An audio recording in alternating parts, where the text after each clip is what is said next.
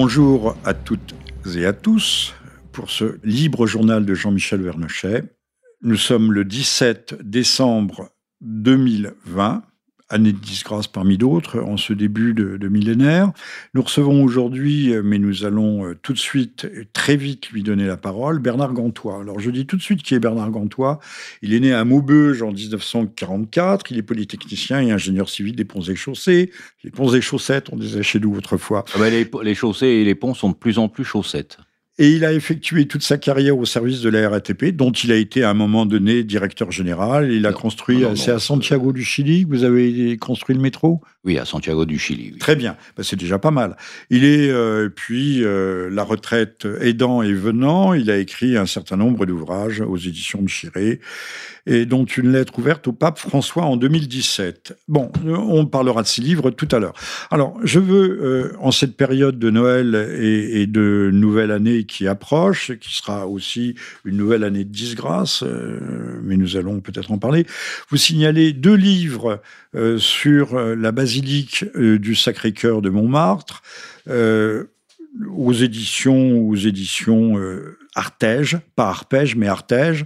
Alors, il y en a un qui est une épopée, c'est un récit, l'épopée incroyable, au cœur de l'histoire de France, de Patrick Zbalquiero. Alors, je répète, aux éditions Artege. Euh, donc, l'histoire proprement dit euh, du Sacré-Cœur.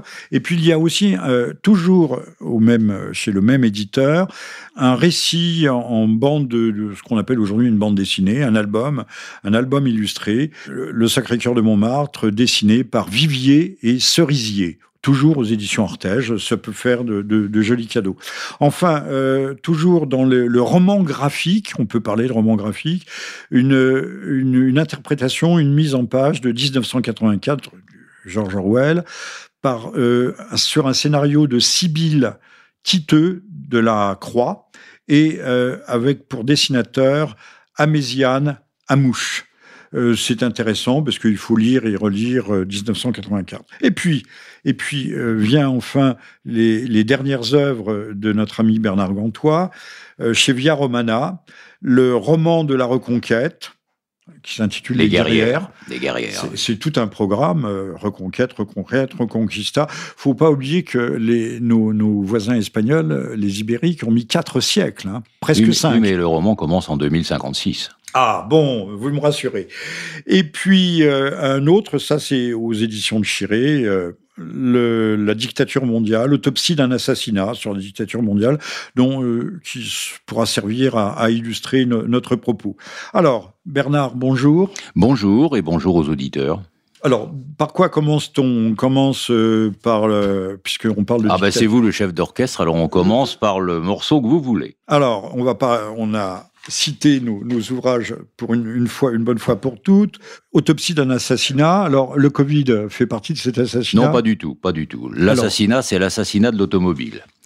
Et euh, depuis. D'accord, mais c'est l'un des aspects de l'assassinat. C'est l'un des aspects, mais je ne parle pas du Covid parce que, euh, ayant passé beaucoup de temps dans ma vie dans les transports publics, j'ai pu contempler l'assassinat de l'automobile depuis en gros 50 ans. Donc j'ai recherché quelles étaient ses causes profondes et finalement, cette pauvre automobile qui rend beaucoup de services et qui est économiquement certainement extrêmement rentable par rapport à d'autres systèmes, a comme défaut majeur d'être un symbole de liberté.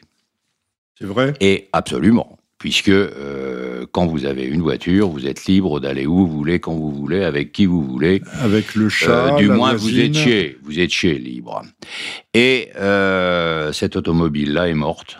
Euh, elle ne le sait peut-être pas encore, mais elle est morte euh, parce que ah l'automobile du futur, ça sera une banque qui sera propriétaire d'un parc automobile avec une société qui recevra des messages euh, tapés sur un smartphone disant j'ai besoin d'une voiture de tel modèle pour tant de personnes et tant de valises pour aller du point A à telle heure au point B à telle heure et une voiture automatique qui n'aura même plus de chauffeur Uber viendra à l'heure à l'heure au point A, au point de départ, et vous conduira au point B.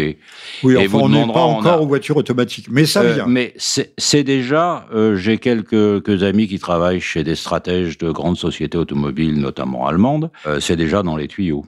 Oui, comme la fin du fuel. Donc, je parle, je pense au chauffage domestique. Mais comment se, chauffera-t-on? Alors, il y a le bois, bien sûr, dans les campagnes, si on n'a plus le fuel. Eh ben, on fera l'amour. oui, pour se réchauffer, oui. Mais on peut pas le faire tout le temps. C'est Ah, ça le non, problème. ça c'est sûr, oui. Oui. Bref. Et puis passer à un certain âge, ça devient plus aléatoire. Ça, c'est sûr aussi. Bref, il fallait donc tuer cette, euh, ce symbole de liberté. euh, qui- plus qu'un symbole. Cet outil, cet outil de liberté.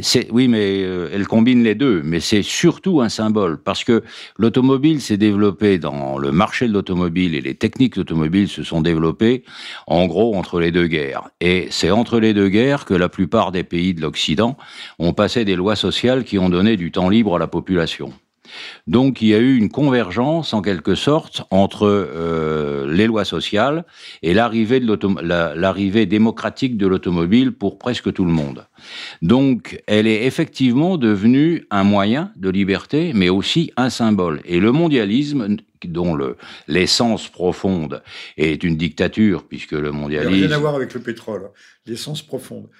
Oui, non, non, dans la nature profonde, dirons-nous. Non, non, mais et d'être totalement dictatorial puisque euh, pour, gouverner la planète par euh, disons 5 millions de personnes euh, une planète même réduite à un milliard d'habitants comme le souhaitent euh, certaines personnes euh, il faut que ça soit par un ordre absolument furieux.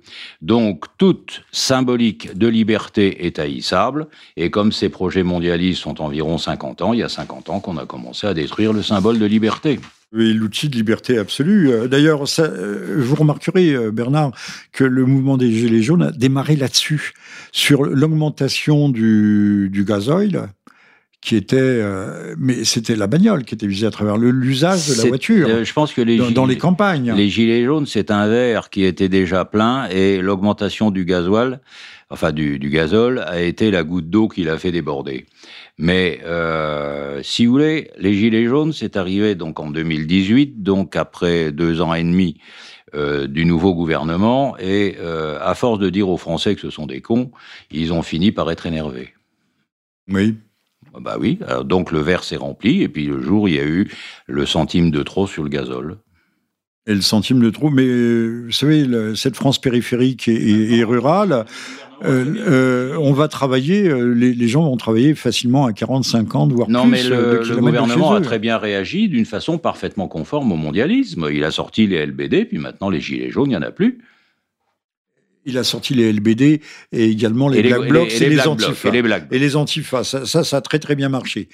Quelques mutilés. D'ailleurs, j'ai trouvé qu'ils avaient été un peu longs à les mobiliser, les Antifas, parce que si vous vous souvenez bien, les Antifas euh, et les Black Blocs euh, sont sortis dans les premières, euh, dans les premiers samedis, les premiers week-ends de décembre. Oui. le 8 décembre. Et le mouvement des Gilets jaunes existait déjà depuis trois semaines. Et à tel point que je m'étais dit, Bah, tiens... trois semaines, c'est un euh, délai court hein, pour l'administration. Ah bah oui, non mais attendez, quand on est ministre de l'Intérieur, on sait dans quel tiroir il faut aller chercher ce, ce dont on a besoin. Et donc, euh, trois semaines pour trouver le tiroir, je trouvais que le ministre était un peu mollasson, là. Bah oui, mais c'était un ancien joueur de poker, le ministre. On peut pas tout être. Un joueur de poker. euh, Je sais pas, j'ai jamais joué au poker, alors Moi je, non plus. je ne connais mais pas les euh, qualités on sait qu'il très faut bien avoir. que euh, c'était un, un, un garçon euh, qui avait une vie un peu, euh, on va pas dire de bohème, ça n'a rien à voir avec la bohème, mais un, un peu, un peu glauque, Un dirons-nous, peu, un peu flou. Un peu flou, vous voyez. Oui, C'est mieux glauque. Flou, c'est mieux, oui. Oui, c'est mieux, un peu équivoque. Une incidente, euh, Xavier Roffer, qui est un bon spécialiste de, de, ce- de questions de sécurité intérieure, nous dit bien que tous les Black Blocs, un par un, les antifas, sont tous répertoriés, sont tous infiltrés, et on en fait ce que l'on en veut. Bah oui. Et, on les euh, lâche comme les chiens de puis, garde euh, de la Macronie. À leur dite. On ne peut plus regarder une télévision euh, un peu libre, c'est-à-dire autre chose que les grandes télévisions du PAF, euh, sans tomber sur un flic qui explique qu'à chaque fois qu'il y a des black blocs qui cassent tout, ils ont pour ordre de ne pas bouger. Oui, comme par hasard. C'est stupéfiant. C'est stupéfiant. D'ailleurs, je suis stupéfait. Moi aussi. Ah bon, on est Nous d'accord. sommes deux à être stupéfaits. Alors, puisqu'on parlait des Black Blocs et des transports en commun, on va revenir un peu à la voiture parce que ce que vous dites est, est plus qu'intéressant. Euh, vous remarquerez qu'on a interdit les, le ski, et, euh, ce qui est un plaisir pour les Français, et, et donc euh, en famille, et, et les remontes pente, alors que si vous prenez le métro, les gens euh, aux heures de pointe s'entassent sur les, sur les remontées mécaniques euh, du Je ne métropolitain. sais pas si vous avez suivi, enfin, je, je ne suis pas, le sport ne m'intéresse que très très modérément, mais euh, j'ai quand même entendu euh, l'année dernière ou l'année d'avant euh, qu'un très grand basketteur d'origine française qui avait fait sa gloire dans ce qu'on appelle le NBA aux États-Unis, qui avait donc gagné énormément d'argent, avait racheté une station de ski. Oui, donc les stations de ski, ça peut s'acheter comme euh, une baguette quand, chez le boulanger. Donc, euh, si effectivement, comme les anciens si effectivement des, des grandes sociétés de loisirs dont quelques grandes banques sont des actionnaires, veulent se mettre une station de ski ou deux dans la poche, il faut commencer par la eh ben, ruiner. Il faut commencer par la ruiner. Ben voilà. Donc on, on, dit embaucher du monde pour faire du thé à tous les touristes, et puis quand ils ont embauché du monde, les touristes viennent pas parce que le ski, euh, sauf pour les fabricants de raquettes, euh, ne fonctionne pas. Et donc euh, la station est quasiment ruinée, moyennant quoi, supposons à tout hasard une filiale de BlackRock pourrait, par exemple, se mettre une paire de stations de ski vous avez dans vraiment, la poche. Mon cher Bernard Gantois, euh, je rappelle que vous êtes notre invité pour ce libre journal. Euh, vous avez vraiment mauvais esprit. Oui, mais c'est une, ce n'est qu'une hypothèse. Hein. D'ailleurs, c'est une hypothèse qu'on peut reprendre mutatis mutandis pour les cinémas. Où Pour on les constate- restaurants. Où on constate que Netflix a augmenté son nombre d'abonnés de 30% depuis le début de la crise. Et si on regarde qui est actionnaire de Netflix, on trouve BlackRock pour, de mémoire, 7 ou 8%. Le deuxième qui s'appelle, euh, son nom m'échappe, 7 ou 8%. Et un troisième qui s'appelle Global Investment pour 15%. Euh, même chose pour les petits commerçants. Là, on les a quand même un peu déconfinés pour Noël. Il fallait encore une fois desserrer un peu, le- desserrer un peu le garrot, mais c'est Amazon euh, qui est en train de, de faire un malheur sur le marché. Donc, euh, on peut penser qu'à l'arrivée, d'ici euh, deux trois ans, après deux Il trois n'y aura quatre plus ni, ni restaurant. Et- mais si, il y aura ni- Pizza Hut, il y aura Oui, Kentucky oui, Fried sûr. Chicken, il y aura Starbucks Coffee. Oui, absolument. D'ailleurs, j'ai fait, si les auditeurs peuvent aller se reporter sur le site de Riposte Laïque, où j'ai fait un article qui décortique un peu tout ça dans le détail, avec euh, la recherche des dix plus grosses sociétés de restauration du monde, Donc c'est Bernard Leur- Gantois. leurs Et le, titre de votre article? Le titre, euh, ils font tout pour détruire la France. Ils ont changé mon titre. Oui. Moi, moi, oui. j'avais mis amis commerçants. Euh, ils t'utilisent pour démolir le pays, pour démolir la France. Oui, mais bon, ils ont un peu changé le titre, mais l'article, est- l'article, Le, c'est le bien. fond reste là. Et donc, euh, j'ai trouvé leurs actionnaires, j'ai trouvé les actionnaires des grandes sociétés de distraction, et euh, ben, la conclusion s'impose. Oui. Alors, pour revenir à la voiture 30 secondes, euh, j'ai cru comprendre quand même que la bagnole électrique ou même l'hybride, c'était pas totalement au point, que les voitures électriques, euh, pour aller acheter la baguette, euh, ça marche, mais pas pour le reste pour l'instant. la voiture électrique a une seule fonction, c'est valider par l'immensité de la monstruosité qu'elle représente, la, dans l'idée du public, la théorie du réchauffement climatique. On ne fait la voiture électrique que pour, Pour le réchauffe- valider la théorie. pour oui. le réchauffement climatique. Comme il y a beaucoup de gens quand même qui s'imaginent que le soleil est peut-être un peu pour quelque chose, euh, d'autant plus qu'il y a des savants, il y a, il y a des... Bah, depuis le début, on dit. hein. Il y a des, des médecins du climat qui pensent que le soleil est plus important que euh, le pot d'échappement des Twingo. Et donc, euh, Et les comme les gens n'y croient pas, on a monté toute l'histoire de la voiture électrique pour euh, que les gens se disent, non d'une pipe, si on fait tout ça, c'est qu'il y a quand même bien une raison pour le faire. Oui, il n'y a pas de fumée Parce sans feu. Il n'y a pas de fumée sans feu. Et donc, euh, parce que les gens commencent à se rendre compte que quand même le lithium, c'est plus rare que, Et ce sont des CO2. enfants hein. esclaves qui l'extraient en, en- en Afrique. Oh, bah, de toute façon, euh, en Afrique ou en un, Amérique du un, Sud. ils ne le savent pas trop. Je, je crois que c'est en Colombie, non pas en Colombie, hein, Non, en Afrique, Euh, au Pérou, et, en euh, Chine, en Chine, et en Chine. en Chine, et en Bolivie. Mais Et c'est euh, voilà, c'est la Bolivie. Les, les gens fi- finiront par comprendre que le lithium, c'est quand même plus rare que le pétrole, et que euh, on se battra pour le lithium, euh, mais on se battra en fait pas du tout pour le lithium, parce que la voiture électrique périra quand on aura des voitures comme celles donc, que j'ai décrites tout à l'heure sur commande. Ce qui va disparaître, c'est Monsieur Dupont qui a envie d'acheter une voiture qui lui plaît pour balader Madame Dupont et les enfants Dupont. Et les, Là où il le veut, et- quand il et- le veut, et, sans, et sans le demander et le chat. et sans demander l'autorisation à personne.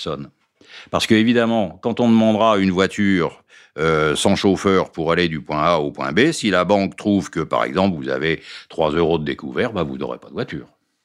Ou si euh, les nouvelles lois permettant de savoir quelles sont les orientations politiques, religieuses, sexuelles, euh, joueurs de poker ou autres, euh, de tout à chacun, si on dit à la banque, lui, vous lui fermez le compte, et ben vous resterez chez vous. Oui, de même si on n'est pas vacciné. C'est ça l'avantage de la voiture euh, automatique euh, commandée par smartphone et évidemment payée instantanément. Euh, de même, si on n'est pas vacciné, on ne pourra pas prendre le bus ou pas prendre un, vol. Vous savez qu'on est dans une société de fous. Les, Chinois envisagent de mettre des couches culottes à leur personnel volant, leur personnel aérien, pour les empêcher d'aller dans les toilettes. Parce que ça se contamine les toilettes. Donc, euh, on a le masque en haut et on a le pampers en bas. C'est hallucinant. Je euh, trouve que l'imagination est débordante. Ah, débordante. Euh, on n'arrête pas le progrès humain. ça, Jules Verne n'avait pas imaginé ça quand même. non, hein. pourquoi il avait, il avait démarré sa carrière par un, livre de la France ou Paris au XXIe siècle, un livre de science-fiction qui n'était pas extraordinaire, mais qui avait déjà ses la marque de son talent. Le, euh, si vous parlez du lithium, mais ça entre dans, la, dans le fonctionnement des super turbines des éoliennes géantes. Ah ben ça rentre dans beaucoup de euh, choses. C'est-à-dire plus plus on fait euh, de comment dirais-je, de recherche euh, pour euh, tuer le CO2, plus on, invente des produits technologiques hyper sophistiqués, munis de matériaux de plus en plus rares et de plus en plus chers, et euh, on remplace une dépendance par une autre. Bon, et, pire, puisque Fessenheim a été fermé, ça, des milliers d'emplois ont été perdus, de l'économie locale est périclite, mais on va acheter de l'électricité produite par des, usines à gaz, c'est le cas de le dire, euh, des, centrales thermiques au gaz ou, à l'anite ou au charbon en Allemagne, euh, ce, qui est, ce qui est proprement hallucinant. Euh, tout ça me paraît d'une... En fait, si, on, si on regarde les choses d'un peu plus haut, tout ça est parfaitement logique. La logique, sauf que la logique n'est pas celle qu'on croit. pendant, en gros, depuis 2000 ans, jusqu'à euh, la fin de la Deuxième Guerre mondiale, on a eu des écoles, depuis euh, les débuts de la chrétienté jusqu'en 1945, on a eu des écoles qui enseignaient le raisonnement et la logique, c'est-à-dire 1 plus 1 égale 2, schématiquement. En 1945, il y a eu pour l'éducation nationale le plan Langevin-Vallon, dont De Gaulle a fait en sorte qu'on mette rapidement le coup de dessus pour ne plus en parler. Et puis il y a eu 68. il a été cautionné par De Gaulle, ce plan Langevin-Vallon. Oui, mais euh, il, a été mis au placard. Langevin était un physicien communiste et Vallon était, un, théorique, euh, un, idéologue communiste. Absolument, oui. Bah, ils étaient revenus au pouvoir dans la, dans la lignée du retour de vacances de Torres chez Staline. Bon. Donc, euh, il arrive 68, et en 68, on réforme l'éducation nationale et on ressort grosso modo les idées du plan Langevin-Vallon, c'est-à-dire Monsieur euh, à l'époque. Voilà, on, on a, on supprime l'autorité du maître qui apprend qu'un et un égale deux, et on remplace par un maître sympa qui dit à l'élève Est-ce que ça te botte si on fait un et un égale deux? Non, répond l'élève. Bon, ben un et un feront trois. Bon, et en même et pour être sûr que et pour être sûr que pour être sûr que ça fonctionne, on met la méthode globale pour apprendre à lire. Moyennant quoi, on, remplace l'aptitude du cerveau gauche à faire fonctionner la logique et l'intelligence par le cerveau droit qui ne fonctionne qu'au sentiment. Voire euh, un prix Nobel de 1974, si mes souvenirs sont exacts, dont j'ai oublié le nom, mais ça se retrouve facilement. C'est un prix Nobel de médecine qui avait distingué les qualités du cerveau droit et du cerveau gauche en termes de logique à gauche et de sentiment à droite, en termes de lobe du cerveau. Bon, c'est un peu résumé, mais c'est ça. Et euh, donc, euh, depuis qu'on applique ces méthodes, c'est-à-dire en gros depuis 50 ans, 68, 50 ans, 2020, 50 ans, on a remplacé euh, l'intelligence et la logique, 1 plus 1 égale 2, par 1 plus 1 égale ce que j'ai envie. Alors à partir du moment où le mondialisme a envie de faire un gouvernement mondial, il, il invente un système qui s'appelle le réchauffement climatique, qui fout la trouille à tout le monde, et comme tout le monde croit qu'on va cramer euh, dans 50 ans au lieu que ce soit dans 3 milliards d'années, euh, on explique qu'il faut des taxes, qu'il faut faire ceci, qu'il faut faire cela, de façon à domestiquer la population, mais la population du monde. Et ce qu'on vit en France, vous disiez tout à l'heure, 2021, à nus horribilis, pire encore que 2020, euh, eh bien, euh, ce qu'on fait en France se passe, grâce au réchauffement climatique et à quelques autres plaisanteries du même genre, au niveau mondial de la même manière. Et tout ça pourquoi? Parce qu'on a remplacé l'intelligence du cerveau gauche par le sentiment du cerveau droit. Oui, enfin, le, terrain était déjà préparé un peu avant. Et c'est pour ça que la télévision fait pleurer Margot du matin au soir. Qu'on fait du pathos, c'est encore du pathos, c'est encore du, pathos. C'est du pathos, ça tour de. Enfin, c'est mon point de vue. Hein. Tout à l'heure, j'ai parlé de la basilique du Sacré-Cœur. Il, il, est temps de se mobiliser pour elle, puisque des gens comme Jean-Michel Apathy, nous, l'un de nos commissaires idéologiques, mais il y en a tant d'autres, veulent détruire. Parce que c'est, c'est, c'est un monument discriminatoire. C'est pas déjà lui qui voulait détruire Versailles? Il voulait détruire Versailles, oui, mais il veut aussi détruire la basilique du Sacré-Cœur. Enfin, tous ces gens veulent tout détruire, surtout qu'on n'ait plus de mémoire. mais il a euh, dû être content le jour où Notre-Dame a cramé, alors bah, bien sûr. Il y en a qui s'en sont ouvertement félicités. Pas lui, mais il est un peu prudent. Et puis, il a, il a son couvert qui est mis euh, sur les, les, grands plateaux, sur les grandes tables télévisuelles. Euh, c'est un, encore une fois, c'est un de nos commissaires idéologiques euh, prééminents. voilà majeur. Donc, euh, pensez à cela. Le, la basilique du Sacré-Cœur est, est, dans le collimateur euh, parce que c'est un symbole euh, de discrimination, un symbole de je sais pas quoi. c'est un symbole tout court, comme on parlait tout à l'heure de la bagnole, qui est aussi un symbole, symbole de la liberté. D'ailleurs, pour conclure sur cette histoire de logique et de oui, de plus 2 égale 5. en, en 2011, pour des raisons diverses, je me suis réinscrit à l'association des anciens élèves de l'X. Donc j'ai reçu pendant un an, parce que qu'il y avait belle lurette que je n'y continuais plus, bien sûr, et pendant un an, j'ai reçu la revue de l'X. Alors, de mon temps, la revue de l'X, c'était de l'astronomie, des mathématiques, de la chimie, de la physique, bref, de la science, des probabilités de la science. Donc ça, c'était quand j'en suis sorti en 65. Euh, 40 ans après, en 2011, la revue, c'était du management, de l'économie, du social, Bref, du social, surtout des sciences, des sciences molles, des sciences molles qui sont pas des sciences dures. C'est tout. Point barre. Alors que les sciences molles sont euh, par dérivation naturelle et par penchant, non pas des sciences, mais des idéologies. Alors que les sciences dures, euh, on parle du réel. Eh ben, on parle du réel et du réel. C'est pour ça que quand un individu parle de sciences dures, en l'occurrence le fameux Raoult euh, de Marseille, qui est quelqu'un qui parle de médecine, qui regarde ce que sont les choses. Ah tiens, pour soigner, euh, Il, faut soigner. ce truc-là, ça marche. Je le fais marcher. Eh ben non. Comme ça, c'est trop logique. Ça va pas du tout. Alors on va bientôt vous êtes à l'écoute du libre journal de Jean-Michel Vernochet. Nous recevons aujourd'hui euh, Bernard Gantois. Euh, je ne dirais pas que c'est un habitué, mais vous le connaissez, il est déjà passé ici, qui est né en 1944. Alors, comme on ne dise pas que euh, le libre journal est, c'est le libre journal du troisième âge. Non, il n'y a pas la, jeunesse de l'esprit est, éternelle jusqu'au dernier jour. Et puis il y a des vieux, il y a des vieux de 20 ans, il y en a même beaucoup de nos jours, ceux qui sortent coiffé, casqué, masqué, etc. Il a publié, euh, il vient de publier euh, le roman de la Reconquête chez Via Romanois qui s'appelle Les Guerrières. Alors Les Guerrières. Alors 2056. Si vous voulez, dans cette euh, dans cette dans, dans cette société, les gens ont tendance à broyer du noir parce qu'ils voient pas d'avenir. Donc je me suis dit un jour, enfin je, ne sais écrire que des bouquins qui finissent bien, sauf quand c'est une engueulade au pape, mais ça c'est une autre histoire. Mais donc je me suis dit, il faut quand même montrer que rien n'est jamais perdu. Pour deux raisons. Parce que pour essayer de remonter le moral des gens, et puis que euh, si on est un temps soit peu croyant, euh, à la fin ça, ça finit bien. Donc, euh, un jour, j'entends euh, un journaliste commenter le livre de Monsieur Welbeck qui s'appelle Soumission.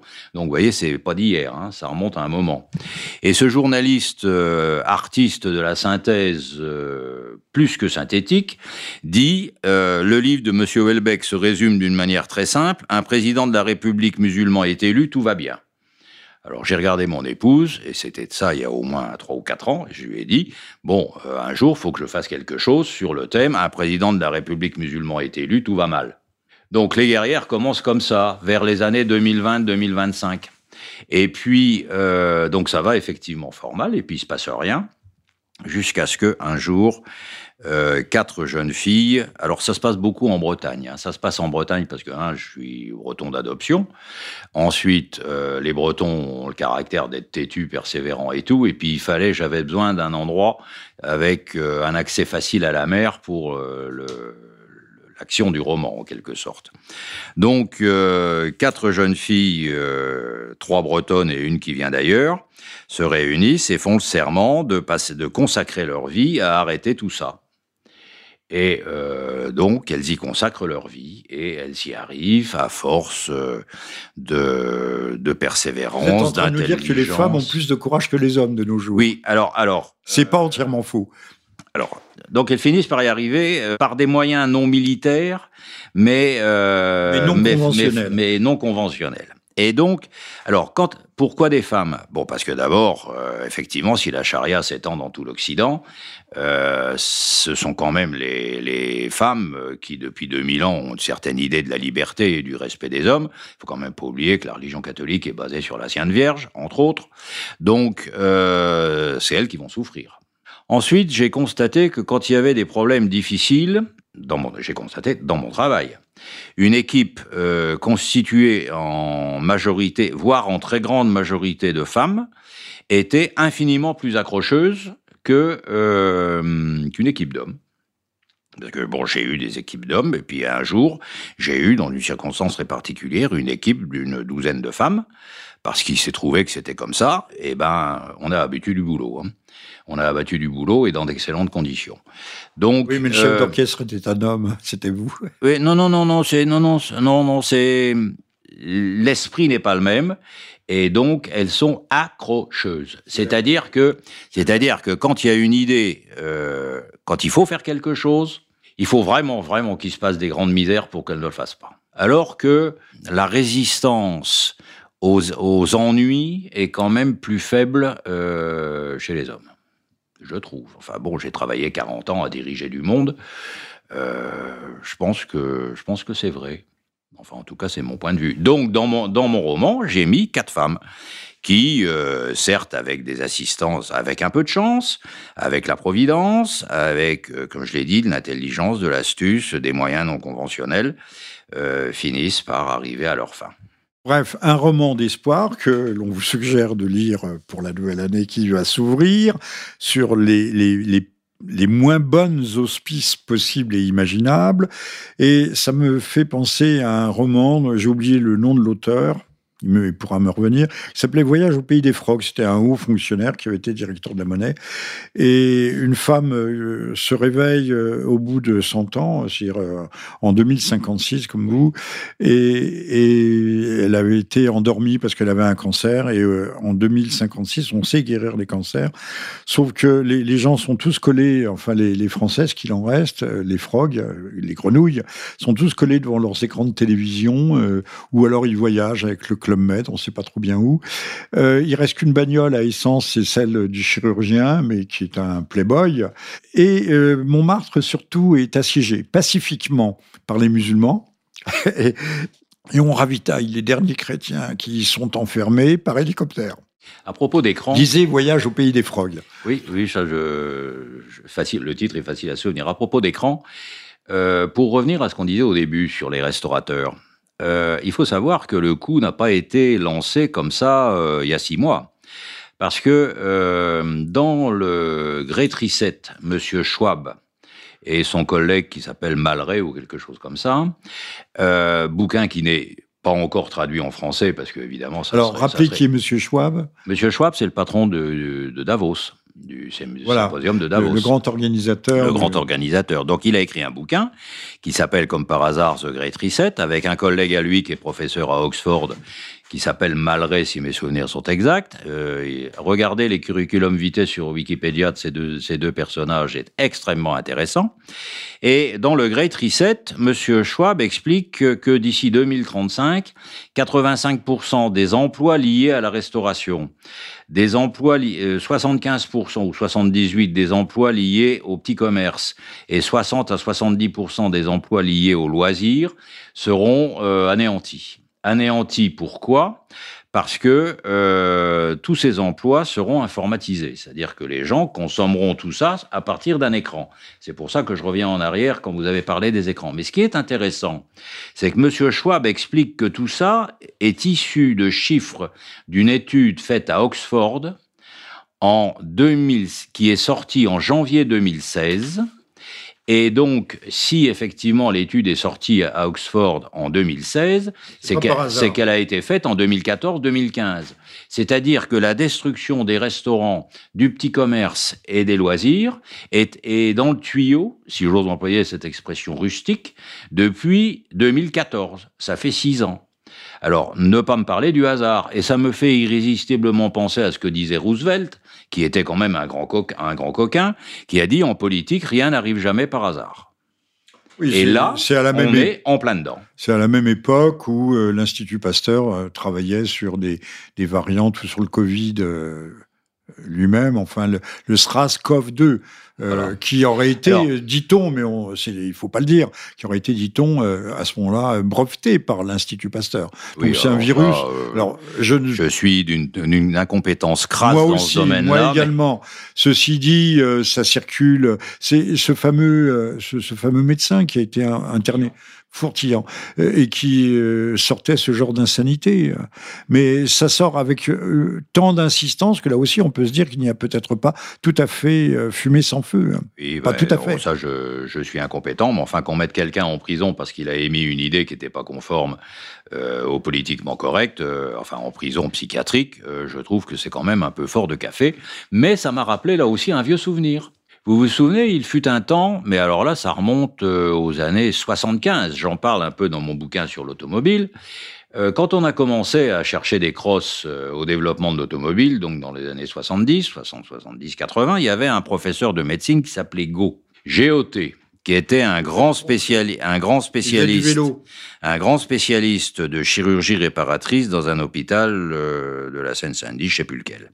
Et donc euh, cette personne qui avait créé une association euh, dont j'ai oublié le sigle, mais qui, qui avait pour fonction sociale de euh, fait, promouvoir l'interdiction des véhicules inutilement puissants.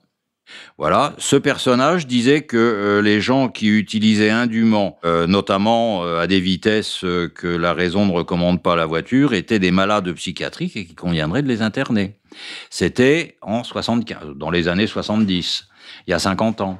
Donc l'internement pour manque de correction sociale, bon, ben, petit à petit, ça vient. Monsieur l'ingénieur Gantois, euh, qui a écrit Autopsie d'un assassinat, notamment euh, l'assassinat de la bagnole. Euh, je vous rappellerai, si vous allez sur Google ou n'importe quoi, vous pouvez chercher. En Allemagne, il y a des tronçons longs d'autoroute où on va à la vitesse que l'on veut. Et on voit les gens qui disent, moi je suis allé à 360, moi je suis allé à 480, pas 480, mais 380. c'est fréquent. Et on voit les, les, gars qui se sont filmés à 360 moi, je me suis km Même, enfin, un jour, je suis passé à 270 à l'heure devant une voiture de flic en Allemagne. Hein, et, oui, ben, il n'a rien dit. Il n'a rien dit, puisque c'est autorisé. Ils rien dit, bon. C'est autorisé. Mais, si, le, professeur Go avait encore été actif à ce moment-là, euh, je serais peut-être à Charenton. Euh, vous seriez peut-être à Charenton. Alors, notez à propos de cette anecdote et de ce, des autoroutes allemandes que euh, à l'heure de l'information, de la méga, de la surinformation, on ne sait pas ce qui se passe à nos portes. On ne sait pas ce qui se passe en Allemagne, on ne sait pas ce qui se passe en Hollande, euh, en Belgique, euh, encore moins en Suède. Là, il y a une chose dont on est sûr. Hein. Tout ce qui se passe en Russie, c'est pas bien. effectivement, c'est une certitude que l'on ne peut nier. Euh, je rappellerai que ce livre, Autopsie d'un assassinat, est aux éditions de Chiré et que Les Guerrières, c'est via Romana. Voilà. c'est autant de, de, sujets de gâteau. Alors, nous parlions du de cadeaux. Nous parlions du professeur... Euh, non, euh, Fortillan. Fortillan, oui. Oui, je, je Mais euh, en France, on est en prison pour ses idées. Pensez à ce malheureux Rissen, qui n'est pas condamné pour le contenu de ses livres, mais pour une couverture de livres et pour des Twitter. Et il va faire deux ans de prison. Oui, non, mais attendez, à partir du moment... Il n'y a pas un proverbe qui dit quelque chose du genre, quand on veut tuer son chien, on dit qu'il a la rage Personne n'a jamais contesté le contenu de ces livres. D'ailleurs, sont des recueils, sont des recueils de citations ces livres. Attendez, c'est un compilateur. Euh, comme, il, comme il, n'a fait que des citations, c'est difficile de, l'attaquer sur une citation. Donc, il fallait bien trouver quelque chose. Un jour, il aurait pris 10 euh, mètres de sens interdit. Euh, bon, c'était bon. Alors, vous remarquerez comme moi que euh, parmi ce qu'on appelle. Je prends pas l'image du sens interdit par hasard. Hein. Les, autorités morales, qu'elles soient aussi euh, bien religieuses que civiles, les grands, euh, les grands universitaires, les magistrats, les, les, les, les avocats, les, juristes, les journalistes, personne ne dit rien. On, on, ne parle pas de son cas, ou à peine. C'est quand même étonnant qu'on puisse avoir au fond un prisonnier politique dans la France du 21e siècle. Ben oui, ben Fourtillon est le numéro 2. Hein. Euh, voilà, Fourtillon est numéro 2. Et puis a ceux qui ont dû euh, se carapater pour euh, être tranquille. Alors habituellement, quand on est placé dans un hôpital psychiatrique, on signe une décharge. mais on, accepte plus ou moins. Là, il, a, il, a, il a rien accepté, il a été placé d'office. Enfin, on ne sait pas trop ce qui s'est passé, on sait que c'est parti du préfet, ça c'est sûr, mais on ne sait pas trop ce qui s'est passé. J'ai entendu une émission qui disait qu'il n'avait rien signé du tout et qu'il passerait devant une espèce de juge d'application des peines. Oui, d'une commission. Euh, au bout de 12 jours. Alors, 12 jours, je ne sais pas quand ça se termine. Il y avait et donc, sans doute. Euh, à ce moment-là, euh, on, aviserait. Mais bon, je ne connais pas le détail de la procédure. Enfin, bon, il n'est pas chez lui, il n'est pas libre. Alors, nous sommes revenus à, l'Union soviétique des années 60, 70. On plaçait les dissidents dans des hôpitaux psychiatriques. Nous en sommes arrivés là. Eh ben, alors, il n'y a pas de goulag, hein, c'est déjà ça. Ça va venir, ça va venir. Vous croyez? Vous êtes optimiste? Ah, Pour les pour les non vaccinés, pour les non vaccinés, oui, oui, oui, oui c'est euh, possible. non vaccinés contaminés. On pourra plus monter dans l'autobus. Vous vous rendez compte? Ça, je m'en fous. J'y prends jamais l'autobus. Hein. Un ancien de la RATP qui dit ça. Oui, oui, non, du métro. Attendez, euh, bon, on va pas parler de ça parce que ça nous emmènerait. On y serait encore au moins à 9 h du soir. Oui, vous êtes ici euh, en terrain de liberté, euh, l'un des derniers terrains. Entre parenthèses, j'étais pas directeur général à la RATP, j'ai juste fini directeur, mais pas général. Pas général, je suis désolé. Ah je vous avais fait Vous m'avez donné une promotion à laquelle j'ai jamais eu droit. Bon, bah écoutez, vous ferez mieux dans une prochaine vie. Voilà. Alors, de, quoi peut-on parler? On sait que les éoliennes euh, sont censées être une, énergie propre et, ça n'alimente rien. C'est la pire. C'est la pire, hein, on est bien d'accord. Alors, euh, il y a eu un reportage sur Arte qui. Euh, était bien. Oui, qui était très bien, sauf que, sauf que, il écrit effectivement toutes les abominations qui correspondent aux moyens de fabriquer de l'énergie propre, mais il ne remet pas en cause la vache sacrée. C'est-à-dire que jamais, ou alors, ou alors euh, j'ai dû prendre une tasse de café et j'ai mes oreilles qui se sont bouchées pendant 30 secondes, mais euh, jamais on ne remet en cause l'existence du réchauffement climatique à cause du CO2. Oui, oui, on ne va pas à la racine. C'est-à-dire que, c'est-à-dire, on parle effectivement du lithium, des, des, esclaves, de la pollution en Afrique, on parle de tout, mais la vache sacrée, pas touche pas touche, parce que tout le monde sait que la vache sacrée, c'est un enfant de la Fondation Rockefeller, en 1970. Hein, les deux parents alors puisque maintenant les deux messieurs peuvent faire un enfant, c'est monsieur euh, David Rockefeller et monsieur Maurice Strong qui ont accouché du réchauffement climatique à base de CO2. En tout cas, ça marche bien. Hein. Ça marche bien. Ça, me semble bien, c'est un bon filon. On avait, on était énergétiquement autonome, indépendant. On revendait de l'électricité avec une filière qui était sûre euh, quasiment à 100%. Je parle de la filière nucléaire. Et maintenant, on va être dépendant, on va acheter, on casse tout. Ça va nous coûter très cher. Et les éoliennes, ça n'a une durée de vie que d'une dizaine d'années. C'est ça. tout à l'heure, on a dit beaucoup de bien des femmes. Là, je vais quand même euh, sérieusement critiquer une femme. C'est Madame Duflot. C'est elle qui a flingué le nucléaire en France. Elle a flingué le nucléaire en faisant arrêter Superphénix. Parce que Superphénix avait cette caractéristique remarquable de euh, d'avoir comme combustible des déchets nucléaires, de faire de l'énergie avec les déchets nucléaires et de sortir un sous-produit qui était pratiquement inerte. Et donc, euh, c'était la En gros, il y aurait deux superphénix, euh, il y aurait plus la Hague. Et donc, c'est Madame Duflot euh, qui, euh, sous le gouvernement Jospin, n'a pas arrêté Superphénix, elle a fait démolir Superphénix. Et elle a fait pulvériser Superphénix de façon, et c'était le but avoué, que jamais il ne puisse redémarrer. Alors on a un projet de, substitution ITER actuellement. Non, non, alors, non, non. alors, euh, devant cette catastrophe, la filière nucléaire, donc Areva, a inventé un autre réacteur qui est celui qui est à Flamanville, qui a des tas d'ennuis, mais on peut y revenir aussi sur les ennuis. Donc la Chine a déjà réussi à en produire deux exemplaires. Mais ITER, c'est autre chose. ITER, c'est autre chose. Euh, ITER, c'est euh, la production d'énergie par fusion, c'est-à-dire on met deux noyaux ensemble pour en faire un plus lourd, par fusion nucléaire, et donc euh, ITER avance et puis probablement marchera dans 25, 30 ans ou plus. Sauf que, sauf que dans le consortium international qui finance ITER, et qui a beaucoup de difficultés parce que Madame Merkel a tout fait pour le, pour le, flinguer, pour le torpiller, il y a les Chinois. Et alors, j'ai entendu, vous savez, le matin à 6 heures, on entend sur les bulletins d'information des informations qu'on n'entend plus après. Or, il se trouve qu'à 6 heures, c'est le premier bulletin que j'écoute. Je suis plutôt du genre lève Et j'ai entendu sur Sud Radio, que j'écoute à 6 heures, qu'il y avait eu divergence d'un tokamak en Chine. Et donc ITER, c'est un super tokamak.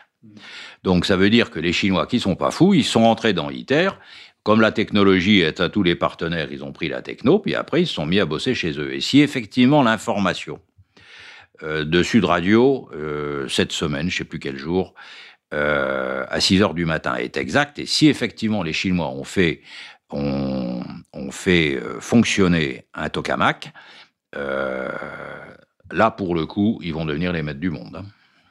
Ils le sont déjà quasiment. Encore que euh, l'Amérique, l'Amérique de M. Biden, euh, compte sur son avance euh, technique. On appelait ça le technological gap, le, fossé technique, donc de garder une avance, une avance stratégique. Pour finir avec les ennuis du, du, du réacteur nucléaire nouveau modèle français, il faut savoir qu'il y a une, une entité qui est chargée de la sûreté nucléaire.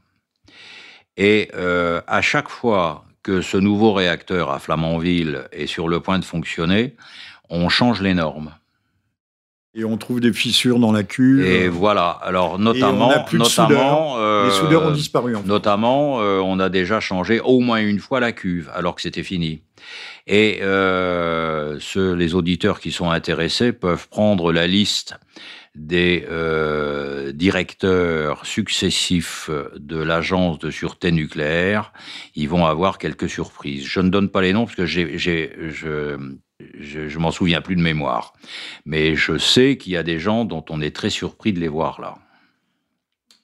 Oui, mais ils sont donc ils ont été nommés, ils sont en place. Ils font, euh, ils font sur Internet euh, agence de sûreté nucléaire, euh, pour flinguer, liste liste des directeurs. Pour flinguer, pour flinguer les, les, Ils ont fait ça pour flinguer le, nucléaire français. La dans, la, nucléaire. dans la suite de Madame Duflot. C'est ce que j'allais dire. On peut dire que Madame Duflot est une criminelle. Elle met autant d'énergie que vos anciennes collaboratrices, mais dans le mal. Non, criminel, c'est le terme criminel si on. Est trop faible. Non, non, c'est pas. Elle a tué, elle a tué personne. Ben, elle a tué personne. Elle tue la France. C'est quand même euh, une vaste entité, la France. C'est pas une personne, c'est de la politique. Oui, enfin pour moi, c'est une forme de personne. Euh, c'est pareil que les gens qui veulent mettre des choses dans la Constitution. Les, choses les Indiens travaillent sur une filière qui est la filière thorium. Il paraît qu'on trouve du thorium partout, même dans le sable des plages. Ça coûtera rien, mais nous, on a abandonné la filière thorium depuis très longtemps. Et enfin bon. Donc euh, l'indépendance. En fait, euh, pour aller au bout de notre raisonnement, euh, on tue l'indépendance énergétique, mais c'est une façon comme une autre. Et pour finir, pour finir là-dessus, la France euh, regorge de gaz de schiste. Si on voulait exploiter le gaz de schiste, il y en a autant qu'on en veut entre, entre l'île, l'île et euh, allez, Romorantin, dirons-nous. Mais il faudrait peut-être savoir l'extraire de façon non polluante, sans injecter dans le Mans. Euh, il y a tous les gaz de schiste qu'on veut. Sans injecter dans le sol des, des saloperies pour dissoudre les roches. bon, on peut. Il y a peut-être des moyens. Tout à l'heure, nous parlions du chien qu'on voulait tuer. Oui. Alors, le, le chien qu'on veut tuer, c'est pas seulement l'indépendance énergétique. Au fond, c'est le pays. C'est la nation française. évidemment. C'est ça. Évidemment. Il est bien écrit dans le Deutéronome, tu dévoreras toutes les nations que, le, que ton Dieu te met, euh, te met à porter à disposition. C'est Deutéronome je, 11. Je ne l'ai pas suffisamment lu. Oh, bah, c'est très simple, le Deutéronome. Oui, oui, non, mais vous lisez, vous verrez, euh, tu dévoreras, tu dévoreras tous les peuples. Enfin, c'est une injonction euh, messianique. On veut, on veut flinguer le pays parce que la France, si vous voulez, a une symbolique forte en tant que nation. Alors vous vouliez, cher Bernard, euh, puisqu'on parlait de, de, projets messianiques ou eschatologiques à, très long terme et de très vaste envergure, nous citer euh, Koudenov Kalergi. Ah oui, alors là, du coup, il faut que je le retrouve. alors là, c'est sur le sujet de l'immigration. Bah, de l'immigration et puis surtout l'avenir de l'avenir de euh, l'avenir de l'humanité totalement du atomisé. discours de Monsieur Sarkozy sur le métissage. Monsieur Sarkozy euh, nous a dit que si ça marchait pas tout seul, il y aurait des méthodes contraignantes qui seraient utilisées. Alors, si vous voulez, j'ai trouvé ça un jour. Un jour, j'ai vu qu'il y avait un certain Monsieur Koudenov Kalergi, fondateur de l'Europe euh, qui a fait partie des fondateurs de l'idée européenne, euh, grand copain de M. Monet, euh, dont j'ai vu, mais je n'ai pas pu vérifier, que le papa avait fait fortune pendant la prohibition. Vous parlez de M. Monet ou de... Le papa de M. Monet, grand copain de Koudenov Kalergi. Bah, Donc M. Koudenov comme Kalergi... Comme les Kennedy. Hein. Voilà, M. Koudenov Kalergi a écrit en 1925 un bouquin qui s'appelle L'idéalisme pratique, qui est relativement indigeste, mais euh, donc euh, il a posé les bases du métissage dont parlait M. Sarkozy à l'école polytechnique en 2015. Et voilà ce qu'écrivait en 1925 euh, M. Koudenov-Kalergi donc dans son bouquin. La race du futur, négroïdo-eurasienne, d'apparence semblable à celle de l'Égypte ancienne, remplacera la multiplicité des peuples par une multiplicité des personnalités. Bon, donc, euh, c'est une ode au métissage, avec un but très clair. 1925, c'était il y a un siècle, en gros. Et la multiplicité des peuples remplacée par la multiplicité des personnalités, c'est aussi le remplacement du patriotisme par l'individualisme. Et l'individualisme, ben, nous y sommes. Et l'individualisme, c'est la seule chose qui compte, puisque si j'en ai envie, 2 plus 2 égale 5. Pour revenir à ce qu'on disait tout à l'heure. Mais vous savez bien, vous savez bien, cher Bernard, que nous sommes dans l'ère de la post-vérité. À chacun sa vérité. Absolument. Hein, comme on disait autrefois, euh, des goûts et des couleurs. Donc chacun peut choisir sa vision du monde. Donc, si vous voulez, euh, ce qui se passe sur l'immigration, c'est comme l'assassinat des commerçants qui étaient dans le tuyau depuis longtemps, euh, l'assassinat des restaurateurs, commerçants et activités animateur de loisirs, euh, l'immigration était dans le tuyau depuis fort longtemps. Et euh, comme M. Koudenov-Kalergi est devenu un des promoteurs de l'Europe, rappelons que M. Koudenov-Kalergi était un métis euh, de japonais et d'autrichiens. D'autrichiens, absolument. Il était le fils d'un autrichien et d'une japonaise. Et donc, et il est courageusement, comme, euh, comme le camarade Torres était parti en vacances chez Staline pendant la Deuxième Guerre mondiale, M. Koudenov-Kalergi est courageusement parti faire des cours à l'Université de New York. Voilà. Donc, euh, bon. Alors, il en est, il a donc été très, il a rencontré euh, la famille Monet, il a été certainement judicieusement briefé et il est devenu un des papas de l'Europe. Et donc, euh, il a pu appliquer les idées intéressantes qu'il a mis dans son bouquin en 1925. Il y en a quelques autres qui sont, si j'ose employer une expression rustique, pas piquées des hannetons. Mais enfin, celle-là, c'est quand même la meilleure. Et puis celle-là, on voit son application pratique tous les jours. Il existe, euh, chaque année, il y, a, il y a un prix Charlemagne pour l'Europe. Il, il a, été le premier titulaire. Le premier titulaire, voilà. Il a été le premier titulaire. Et euh, le pape François est le dernier titulaire en date. Non, pas le dernier. Euh, enfin, le pape François était en poste depuis trois mois qu'on lui a décerné le prix Charlemagne.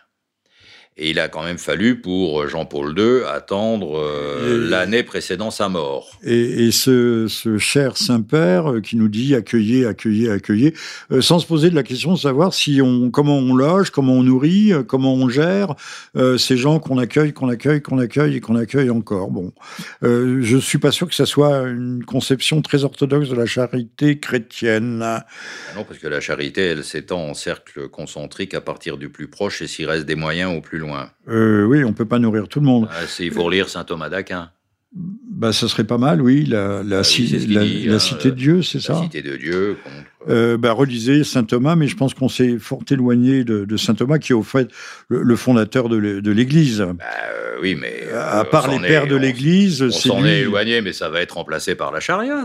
C'est le début de mon bouquin. ou la théocratie des droits de l'homme. Ah, je ne suis pas certain, parce que la théocratie des droits de l'homme utilise euh, l'islam comme, euh, comme marteau-pilon pour tout écraser devant, à son avantage devant lui, et notamment le catholicisme.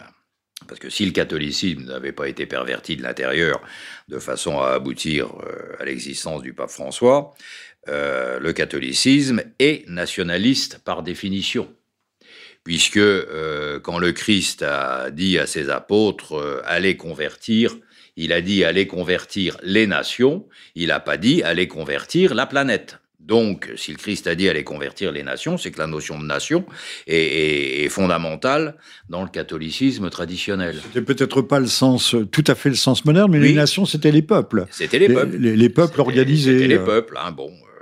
Et donc, euh, cette notion de nation est une notion très proche euh, du catholicisme.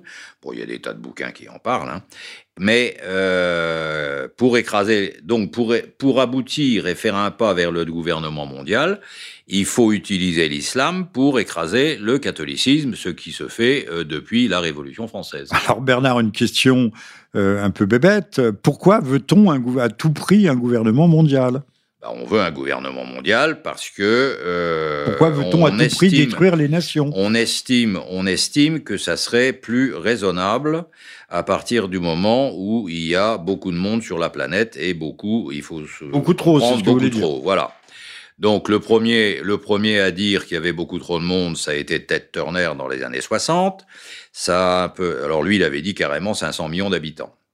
L'idée des 500 donc 500 millions d'habitants, euh, ça veut dire par rapport à la population d'aujourd'hui, zigouiller 90% de la population.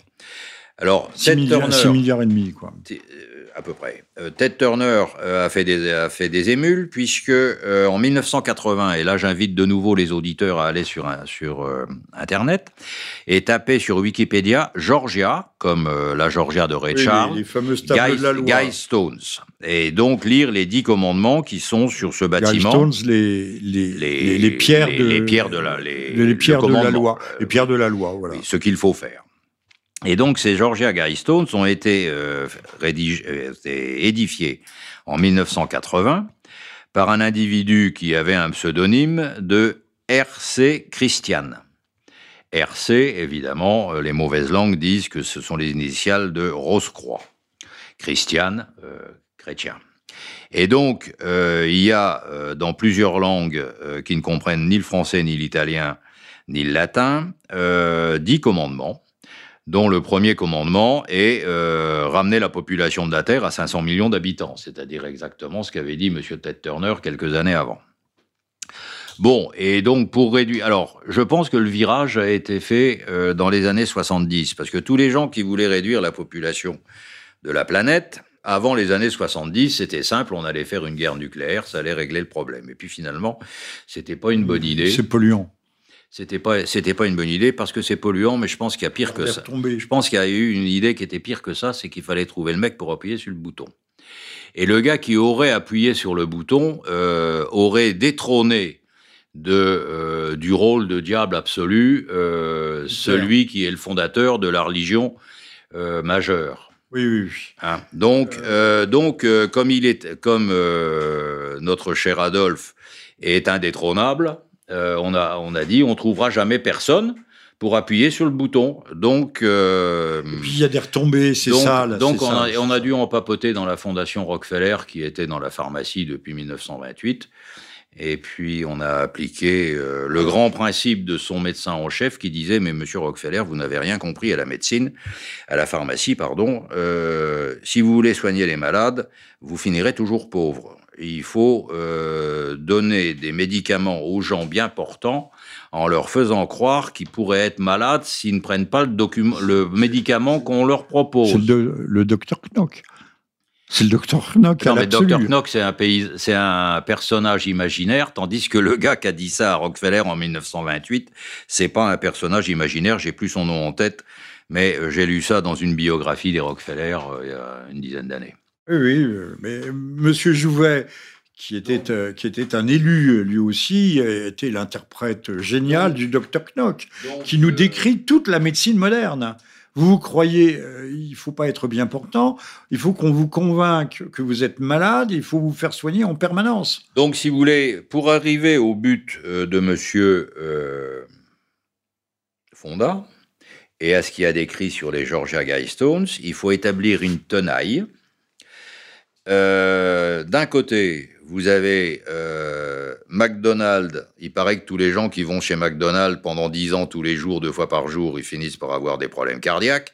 Enfin, j'ai lu ça. Bah oui, oui. oui. McDonald's, Starbucks, euh, Pizza Hut, dont on parlait tout à l'heure. Ça, euh, donc ça, ça rend les gens malades. Fried Chicken. Et puis après, et puis Kentucky Fried Chicken, oui, KFC. Et puis euh, d'un autre côté, vous avez les gens qui font les médicaments euh, pour guérir ceux qui sont malades. Donc la tenaille est parfaite. Et euh, c'est pour ça que l'espérance de vie diminue aux États-Unis et qu'elle commence à, à et, plafonner et que en Monsieur Europe. Bill Gates veut nous faire vacciner, notamment. Ça, je avec- sais pas, je suis pas dans l'esprit de Monsieur Bill Gates, Euh, mais non, non, mais il, il le promeut ouvertement. Il l'a fait en Afrique, il l'a testé. Alors, euh, les, les- les gens euh, compétents vous diront d'abord que le, le vaccin qu'on nous propose, le fa- fameux vaccin Pfizer, Pfizer, oui. euh, n'est pas un vaccin. non, c'est pas un vaccin, thé- c'est de la thérapie génique. C'est de la thérapie génière, c'est-à-dire c'est une, une filière transgénique. On va nous transformer en EGM, euh, façon alors, euh, carotte euh, Ce matin, ce matin, je voyais un, et tomate. un truc, euh, je sais plus sur quel site internet. Donc, que contient vraiment le vaccin Pfizer? Alors, ils expliquent que l'ADN messager a une vie extrêmement courte. Vous parlez de l'ADN Non, l'ARN. L'ARN, l'ARN messager. a une vie extrêmement courte. Bon, alors effectivement, euh, c'est rassurant. Parce que s'il a une vie extrêmement courte, il peut pas faire beaucoup de dégâts.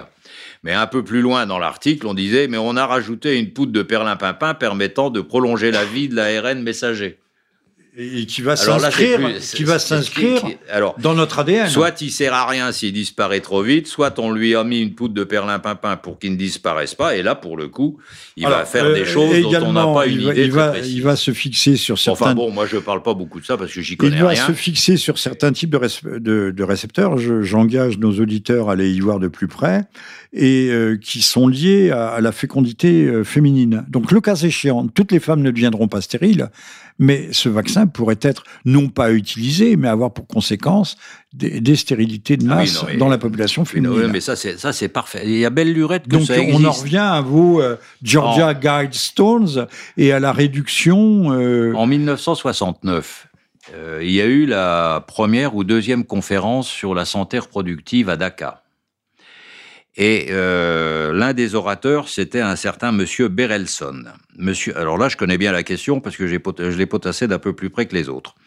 Euh, Monsieur Berelson était le patron du planning familial de New York. Et euh, il a fait un discours qu'on retrouve sur Internet, enfin qu'on retrouvait il y a trois ou quatre ans sur Internet en anglais, dans lequel il dit noir sur blanc que pour traiter le problème de la surpopulation, il faut injecter dans les réseaux d'eau potable des anticonceptionnels. Et ça, c'est un discours officiel à la conférence de Dakar en 1969, tenu Oui, par c'était- Monsieur Berelson, patron du planning C'était familial encore de artisanal. Le, le vaccin de 7 milliards de, de Oui, non, mais, planétariens attendez, par euh, les, ré- Gates. les réseaux d'eau, euh, c'est quand même pas de l'artisanat. hein. Oui, mais il n'y a pas de réseau d'eau dans le tiers-monde, vous savez bien, ça marche pas.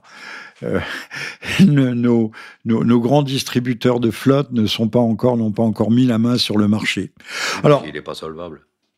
Cher Bernard, euh, nous allons nous acheminer tranquillement vers la conclusion de cette émission. Je rappelle que vous êtes Bernard Gantois, né en 1944. Vous êtes, euh, vous avez été ingénieur général euh, à la RATP, mais vous avez construit le, le métro de Valparaiso, ce qui est un Santiago, Santiago. Santiago, pardon. Et en plus, pour aggraver mon cas sous Pinochet. Alors, Et en plus, sous compte. Pinochet, c'est pas bien. hein. Donc, mais vous n'avez pas contribué à, à- à l'élimination de, de Monsieur Allende. Vous venez de publier euh, aux éditions de Chiré Autopsie d'un assassinat. Entre autres, c'est l'assassinat de la bagnole. Donc, c'est un crime contre l'humanité. Euh, la, la bagnole est polluante, certes, mais ça a été un, un instrument de De démocratique. liberté. De, de liberté, d'émancipation euh, de, de tous, et, et même maintenant de survie dans nos campagnes, parce que si on n'a pas de bagnole, eh ben on est bien malheureux. Et donc, ça- son élimination est une condition nécessaire, mais pas Et puis, vous suffisante, avez bien sûr, à l'établissement du mondialisme. Vous avez également publié chez Via Romana, et je ne le répéterai pas. Euh, les guerrières, c'est une euh, le, roman de, la reconquête qui se passe vers 2056 et ce sont euh, des non pas des superwoman mais c'est des, des, femmes tout à fait femmes intelligentes, des femmes tenaces, intelligentes, tenaces et qui savent ce qu'elles veulent. au contraire, d'ailleurs, ce sont les, les anti-modèles, les, les anti-figures de Madame Assa Traoré qui vient d'être déclarée par le Time Magazine, qui vient d'être déclarée Guardian of the Year, of the year ou the, oui, the Year, pas the Century. Ça fait penser aux gardiens de la galaxie, vous savez. Et, on voit, il y a une photographie extraordinaire, euh, rembranesque, euh, comme Rembrandt, et euh, qui montre que, on voit qui sont nos idoles aujourd'hui. C'est une hypothèse totalement folle, mais j'aimerais savoir quelle contrepartie a donné le gouvernement français au Time pour que Madame Traoré soit la couverture de cette magnifique revue. Le gouvernement français n'a dû rien donner. Je pense que c'est les BLM, Black Lives Matter euh, mondiaux, c'est-à-dire en fait euh, Monsieur Rothschild, puisque c'est Monsieur Rothschild qui finance les Black Lives Matter. Euh, c'est, on est dans un système, mais là, ça serait un autre sujet, et ce n'est pas votre domaine, de de ces gens qui sont des anoméens, sans loi, contre la loi. Gilles aurait parlé a écrit un roman qui s'appelait La moraliste, celui qui est sans morale. Et je pense que nous entrons dans un monde où justement il y a la destruction non seulement de la famille, non seulement des nations, mais de, tout ce qui constitue le, euh, le la structure de l'individu. La structure de l'individu, euh, la morale. On ne sait plus où nous en sommes. On nous dit tout et n'importe quoi. Même par exemple, il y a des gens qui doivent le croire euh, que les Navy Seals, donc les commandos marines, avaient attaqué la CIA en 2017. Mais non, mais on nous dit des choses extraordinaires. C'est-à-dire qu'on est en train de détruire chez nous complètement et totalement la faculté de discernement, la capacité ah à bah, discerner. Cerveau droit, cerveau gauche. Euh, ce pourquoi d'ailleurs on va croire que jusqu'à la dernière minute, euh, Monsieur Trump va faire la révolution. J'aimerais bien, mais euh, Monsieur Trump, qui est un homme raisonnable, Monsieur Trump, qui est un homme raisonnable, ne voudra pas mettre son pays à feu et à sang. Je pense que. je pense que Monsieur Biden, il suffira largement. Hein. Il suffira. Euh, d'ailleurs, on peut prévoir que ce soit lui ou avec Madame Harris. Ah bah, Madame Harris, encore mieux. Euh, qu'on aura la guerre avec l'Iran, c'est tout à fait possible.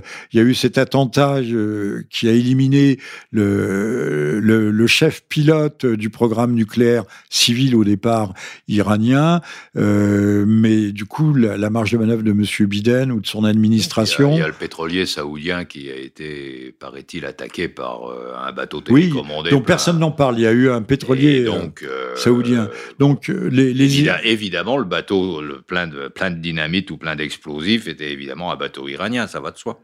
Euh, ça va de soi. Et donc, on est en train de préparer les conditions. Le, la marge de manœuvre se resserre, se resserre, et à un moment donné, euh, si les négociations ne, ne, reprennent pas, ou si euh, l'Iran ne vient pas totalement en récipicence, mais ce qui n'est pas non plus envisageable, c'est-à-dire ne met pas un genou en terre en levant le poing, le, nous sommes bons pour éventuellement un conflit de ce côté-là. Écoutez, il faut bien mourir de quelque chose, hein? Ah, n'est-ce pas? Si c'est pas du Covid, alors... Euh, donc, Madame Traoré, euh, gardienne de la galaxie, non gardienne de l'année, euh, est érigée en vedette planétaire, ce qui est pas mal quand on sait le, nombre de délinquants et de, durs délinquants dans sa, dans sa famille. notamment Adama, qui est décédé, on le sait, mais... Ça ne me surprend pas outre mesure. On est dans quand même dans un monde, le, mot d'inversion est trop faible, de, destruction, de, destruction de, toute règle, de la raison de toute règle, de la raison, de, voilà. Alors, euh, parmi les, livres que j'ai cités, je vous recommande euh, cette, mise, euh, cette mise en forme graphique de 1984, le, pour ceux qui ne l'auraient pas lu, le, Big Brother de, de, George Orwell, et ça a été, c'est publié aux éditions du Rocher. C'est pas, c'est pas nul, avec un scénario de Sibyl. Je peux faire une incidente de 10 secondes? Allez-y. 1984 introduit une notion qui petit à petit rentre de plus en plus dans notre société. 2 et 2 égale 5. La délation. Oui, aussi, oui. Non, parce que 2 et 2, et 2 égale 5, c'est le cerveau droit contre le cerveau gauche. Mais euh, dans 1984, les enfants dénoncent leurs parents. Oui, ben comme dans le, comme dans l'Union soviétique stalinienne. On hein. voit petit à petit, petit à petit, euh, des, des, ministres ou des ministricules, des secrétaires d'État qui expliquent que finalement, euh, et si les gens n'ont pas un comportement convenable vis-à-vis du Covid, eh ben il faudrait prévenir. Et comme en, 1984, il y aura un mot d'ordre, un seul et unique, c'est obéir, obéir, obéir, obéir obéi.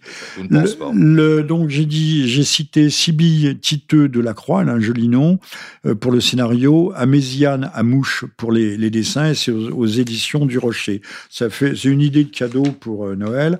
La basilique du, Sacré-Cœur, ça c'est le roman d'une épopée. C'est euh, aux éditions Artege et c'est signé Patrick Bascaliero. Il y a également une bande dessinée sur euh, Précipitez-vous avant que la basilique du Sacré-Cœur ne soit euh, démolie euh, par tous les macroniens acharnés, vitupérants. Et pas apathiques et, pas apathiques, et eux qui, qui en, veulent vraiment à tous les symboles du christianisme. on ne fera pas de référence à l'incendie de, de Notre-Dame. Euh, voilà, donc euh, euh, c'est aux, éditions Artege, hein, ai-je dit. Allez-y, précipitez-vous, ça sera, ce n'est pas mal. Alors. que, dire Le Covid va-t-il nous abattre Là, on, fait on est en train de faire disparaître, nous l'avons dit et redit, les classes moyennes. Mais c'était déjà prévu en 1848 par le manifeste du Parti communiste dès 1848. oui, ça a été reconfirmé par la trilatérale en 1973, euh, dans un rapport de la trilatérale qui s'appelle euh, Les difficultés de la démocratie, rapport Crozier, euh, Watanabe et Huntington en 1960. Ah, Huntington était là-dedans, l'homme de... Et oui, il est dit très clairement que euh, l'inconvénient de la démocratie, c'est qu'elle a fait la promotion euh, de classes qui sont susceptibles de rentrer en concurrence avec les dirigeants de la démocratie. Et que ça, ça ne va pas du tout. Donc, donc euh, elle les, les, pays qui sont en démocratie fonctionnent bien s'ils ont une classe moyenne puissante, parce que c'est elle qui, effectivement, est la partie la plus dynamique euh, du pays. Maintenant, on n'a plus besoin de cette dynamique puisque maintenant tout est fait dans les ordinateurs et chez les esclaves en Chine ou au Pakistan. Donc on peut tuer la classe moyenne sans aucun problème et avoir une économie purement financière. Mais évidemment, pour qu'une économie purement financière, il faut régner comme un dictateur sur ceux qui sont euh, les survivants de la plèbe euh, et éliminer le milieu de façon à ce que les 5% qui dirigent, enfin les 0,5% qui dirigent, aient la paix et puissent vivre tranquillement. Nous aurons des, masses gigantesques constituées de foules anonymes euh, qui auront une courte vie euh, à la fois productive et, consommatrice. Et puis, et puis, on leur donnera l'euthanasie au rivotril dès que, ça n'ira plus. dès que passé 50 ans ou 55 euh, ans, ils seront, ils seront ils sortis. auront le revenu universel modeste et obligatoire. Alors nous sommes entrés dans leur dans des robots. C'est à l'ingénieur que je, m'adresse. On a vu que l'Arménie martyre, il faut la, 1915-1916, euh, l'Arménie est en partie génocidée, en grande partie. Euh, là, elle vient de perdre un petit territoire qui était fondamentalement et originellement arménien, l'Artsakh, enfin ce qu'on appelle le Haut-Karabakh. Et euh, ce sont pas les hommes, les hommes ont offert leur poitrine, mais ça ne servait plus à rien puisque c'était des, des, robots. Donc la guerre a été faite par des robots. Bah oui. Euh, rappelons que Bernanos avait écrit au lendemain de la guerre, je crois que c'était en 47, La France contre les robots. Et, déjà, c'était un thème sur lequel qu'il avait traité au moment de la guerre de, de, de 14-18. Ces bombes gigantesques qui tombent, qui écrasent les hommes, qui vomissent leur sang, d'ailleurs, c'est l'expression de Bernanos. Le monde de Turner, 500 hein, millions d'habitants. Vous prenez 0,5% des 500 millions d'habitants. Bon, ça fait grosso modo 3 millions de personnes. Bon, ces 3 millions de personnes, vous les divisez en un paquet de flics pour faire régner l'ordre, quand même, un gros paquet de journalistes pour expliquer à la plèbe que tout va bien, et puis vous avez 100 000 personnes qui sont aux commandes. Mais même moins. Même moins. Non, mais pour le. Euh, souvenez-vous, l'Empire, et nous terminons peut-être là-dessus, euh, l'Empire des Indes, on parlait des Indes à l'époque, euh, c'était 10 à 20 000 Britanniques, enfin anglais, et puis c'était 40 000 fonctionnaires indigènes. Et, contrairement aux imbéciles qui disent, mais nous sommes un tout petit peuple, nous sommes très peu nombreux, mais il faut, une poignée d'hommes pour diriger, pour diriger des foules immenses. Pour diriger une dictature. Pour diriger une dictature, il faut très très peu de bon, Ceci dit, je pense qu'ils n'y arriveront pas. L'espoir, c'est le pire, c'est le pire des péchés, le désespoir. Ils n'y arriveront pas pour une raison très simple. C'est que euh, c'est une idéologie. Et que des idéologies ayant réussi à faire ce que disait l'idéologie, il n'y en a pas eu des masses, il y en a même eu zéro. Zéro. À travers l'histoire, toutes hein les utopies communistes toutes sont les Non, mais toutes les idéologies, quelles qu'elles soient. Sans exception. Quelles qu'elles soient. Donc, euh, ça ne marchera pas. Ça ne marchera pas parce que euh, ça ne marche pas déjà. La réalité, la réalité, se rappelle. La, la, réalité à la peau dure. Et puis elle se rappelle constamment au Donc, euh, je pense que le mondialisme finira par sauter. Je, je n'ai aucune idée de la manière euh, dont ça se fera, mais je pense qu'ils n'y arriveront pas. Il y aura des avatars. Les guerrières, ça peut être un avatar. Euh, monsieur Thierry Messant, qui est de retour en France, après avoir été 15 ans en, en exil, euh, non, il était au Liban, puis il a été aussi à Téhéran. toutes ces dernières années, il était en Syrie. vient de publier un, article, alors on peut se pencher sur cet article sans le prendre au pied de la lettre, où il nous annonce obligatoirement la guerre civile aux États-Unis. Donc euh, le, salut peut venir de là aussi. Je ne sais quel. Espérons qu'il n'y aura pas, de guerre civile. Ne sait pas, si vous voulez, dans, les guerrières, je fais finir, je fais finir la charia de l'Occident, l'Occident, euh, grâce à l'action de ces, dames qui, bon, comme on en a parlé. Mais euh, dans la réalité, l'islam sert le mondialisme. Donc un jour, il y aura un règlement de compte. Et Wall Street pense qu'il contrôlera El Hazard. C'est pas si sûr il y a cette vieille légende pragoise. Donc, euh, cette vieille légende pragoise, cher Bernard, euh, qui est celle du golem. Mais c'est pas si vieux que ça, c'est 16 XVIIe siècle. Euh, on fabrique un golem avec de la terre. D'ailleurs, ça se trouve dans beaucoup de films oh, américains. Hein. Euh, oui, un Frankenstein, et puis on lui met des, des petites formules cabalistiques, sauf que pour le contrôler, on oublie les formules. C'est, c'est l'affaire des apprentis sorciers. Ben Laden a été une sorte de golem. On fabrique euh, Black Lives Matter est aussi une sorte de golem. Et le golem se retourne toujours contre son maître. Euh, toujours. pour finir, on ne sait pas comment le mondialisme s'effondrera. Des hypothèses, il peut y en avoir 25. Euh, plus ou moins dur, plus ou moins difficile, mais euh, la réalité, c'est que depuis qu'il y a une société construite, c'est-à-dire depuis les pharaons euh, en 3000 ans avant Jésus-Christ, il n'y a jamais eu d'idéologie contraire à la nature et à la réalité qui prospère vraiment pendant longtemps. L'un des, l'un des premiers, pas le premier, mais l'un des premiers monothéismes de l'histoire, c'est Akhenaton. Oui, bah, il n'a pas duré longtemps. Hein. il n'a pas duré longtemps. le, temps de son règne, il avait fait marteler toutes les statues, abolir le, culte d'Amon, et dès qu'il a, a été mort, ben, ça a été fini. Le premier grand utopiste. Les, les, utopies ne fonctionnent pas. Il a fallu 70 ans pour désinguer l'Union soviétique. Euh, bon, euh, qui aurait pu tomber bien avant sans l'aide américaine. Les, ingénieurs américains se pressaient en Union soviétique, où ils formaient une sorte d'aristocratie, et, et, les capitaux américains de Wall Street. Dans le bureau de la Croix-Rouge à Saint-Pétersbourg, euh, quand Lénine est arrivé, il y avait 14 banquiers et un médecin. La proportion est bonne. C'est votre mot de la fin, cher Bernard? Bah, Je trouve que c'est un mot qui en vaut bien un autre. qui en vaut bien un autre. En tout cas, non, attendez, le mot de la fin, c'est qu'il faut pas se désespérer. Euh, non, surtout pas. Rien n'est pire que le désespoir et euh, les choses ne sont jamais inexorablement écrites. Donc, euh, moi, si vous voulez, à mon âge, je peux et plus faire toutes les utopies n'ont jamais duré fort longtemps. J'écris des bouquins et mes bouquins finissent bien. Tant mieux. Vive le, pour parler en bon franglais, vive le happy end. Alors, vous étiez à l'écoute, chers auditeurs et auditrices, du libre journal de Jean-Michel Vernochet, avec pour invité aujourd'hui l'ingénieur général Bernard Gantois, qui est l'auteur de plusieurs livres euh, qui ont été cités abondamment au cours de cette émission. Nous allons vous souhaiter un très très joyeux Noël en famille. Ne faites pas comme Monsieur Macron euh, qui était qui nous qui exige de nous que nous soyons 6 à table et lui-même hier soir ils, étaient à 11 et ça ça choque beaucoup de monde. C'est peut-être aussi mon la, Dieu la, petite goutte qui fera un peu déborder le vase. Voilà et puis une, une bonne nouvelle année dans la mesure du possible, mais ça ça sera une nouvelle année confinée. Merci aux auditeurs pour leur attention. Merci à vous tous.